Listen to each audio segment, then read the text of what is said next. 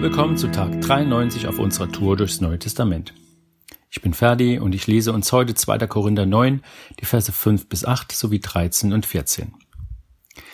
Deshalb habe ich lieber die Brüder vorausgeschickt, damit sie dafür sorgen, dass die von euch zugesagte Spende auch wirklich bereit liegt. Es soll doch eine großzügige Gabe sein und kein Almosen von Geizhälsen. Ich bin davon überzeugt, wer wenig sät, der wird auch wenig ernten. Wer aber viel sät, der wird auch viel ernten. So soll jeder für sich selbst entscheiden, wie viel er geben will, und zwar freiwillig und nicht aus Pflichtgefühl. Denn Gott liebt den, der fröhlich gibt.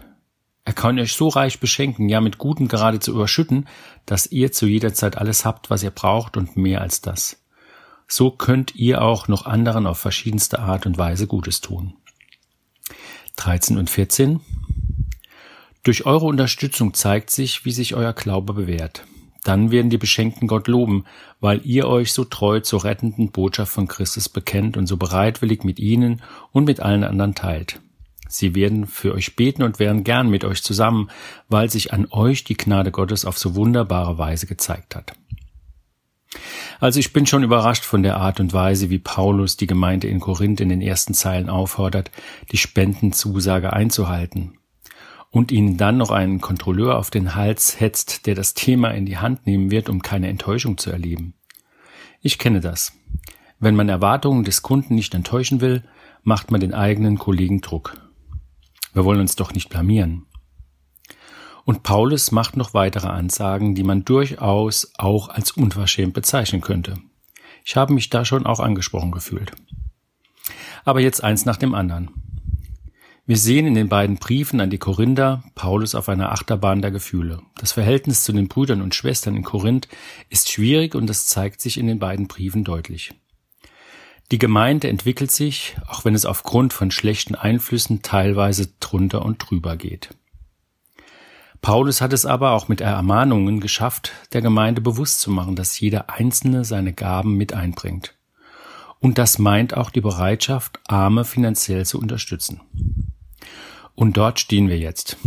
Paulus lobt überall auf seiner Reise seine Gemeinde in Korinth für ihre Spendenbereitschaft. Mit ihr motiviert er Christen zum Beispiel in Mazedonien auch für die arme Gemeinde in Jerusalem zu spenden. Und wenn ihr die ersten Verse des heutigen Kapitels lest, seht ihr, dass Paulus die Christen in Korinth ganz schön an der Ehre packt, nicht spendenmüde zu werden. Wir lesen in der zweiten Hälfte von Vers 5, es soll doch eine großzügige Gabe sein und kein Almosen von Geizhälsen. Das ist schon etwas unverschämt, wenn mir jemand vorschreiben will, ich solle großzügig spenden, auch wenn es vielleicht der Pastor oder die Gemeindeleitung ist. Immerhin kann ich doch selbst entscheiden, was ich geben will. Nur ich kann doch beurteilen, was ich für mein Leben brauche und was ich abgeben kann. Wir lesen weiter. Vers 6. Ich bin davon überzeugt, wer wenig sät, der wird auch wenig ernten. Wer aber viel sät, der wird auch viel ernten. So soll jeder für sich selbst entscheiden, wie viel er geben will, und zwar freiwillig und nicht aus Pflichtgefühl, denn Gott liebt den, der fröhlich gibt. Wie wichtig Jesus dieses Thema schon war, sehen wir in Lukas 21 in den Versen 2 bis 4. Er bemerkte auch eine ärmlich gekleidete Witwe, die zwei kleine Kupfermünzen hineinwarf. Da sagte er, ich versichere euch, diese arme Witwe hat mehr gegeben als alle anderen. Sie alle haben ihre Gaben aus ihrem Überfluss gegeben. Diese Frau aber, so arm sie ist, hat alles gegeben, was sie besaß, alles, was sie zum Leben nötig hatte. Die Witwe hat alles für ihren Gott gegeben, weil sie wusste, dass Gott es gut mit ihr meint. Beschämt es uns nicht immer wieder, wenn wir diese Stelle lesen oder auch wenn Paulus so intensiv darüber spricht? Natürlich entscheiden wir, was wir im Reich Gottes geben, aber wir sollten aus diesen Versen erkennen, dass es nicht rein um den Akt der Spende geht, sondern um das Herz, mit dem wir geben. Wir haben im ersten Korinther viel von Liebe gehört und auch hier geht es darum, gebe ich mit Liebe, gebe ich fröhlich, wie Paulus hier schreibt. Und Paulus sagt uns eindeutig in Vers 8, er kann euch so reich beschenken, ja, mit Gutem geradezu überschütten, dass ihr zu jeder Zeit alles habt, was ihr braucht und mehr als das. So könnt ihr auch noch anderen auf verschiedenste Art und Weise Gutes tun. Wenn wir von ganzem Herzen Gott lieben und auch den Nächsten wie uns selbst, wird er uns reich beschenken, so dass wir immer und immer wieder anderen etwas Gutes tun können. Wir erleben diese Gnade und Güte Gottes jeden Tag. Ich werde schon am Frühstückstisch kaum fertig, Gott zu danken, was er mir schenkt, Tag für Tag. Und ich spüre an mir selbst, auch wenn ich ein eher sparsamer Mensch bin, dass es mir in dieser Gottesbeziehung zunehmend leichter fällt zu geben. Ich spüre, dass ich deshalb keinen Mangel habe. Nein, im Gegenteil, ich verspüre es persönlich als eine Freude. Und ich bin auch sehr dankbar dafür, dass es mir meine Frau immer wieder vorliebt.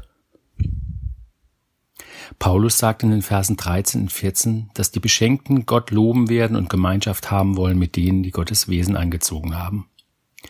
Wir kennen das auch. Wir wollen auch mit Menschen zusammen sein, die uns gut tun, bei denen wir spüren, dass sie Gott ganz nah sind. Und das Schöne dabei ist, dass diese Menschen damit auch Gott ehren, ihn groß machen und Lobpreisen. Gott meint es gut mit uns.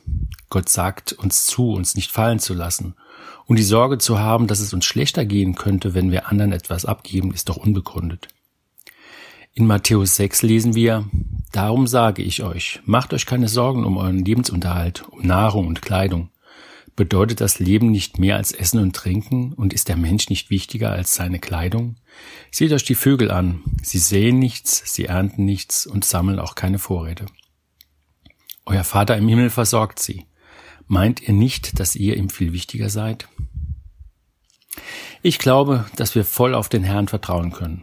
Er liebt uns, er will Gemeinschaft mit uns und er freut sich, wenn auch wir ihn lieben, Gemeinschaft mit ihm haben wollen und das unseren Nächsten spüren lassen.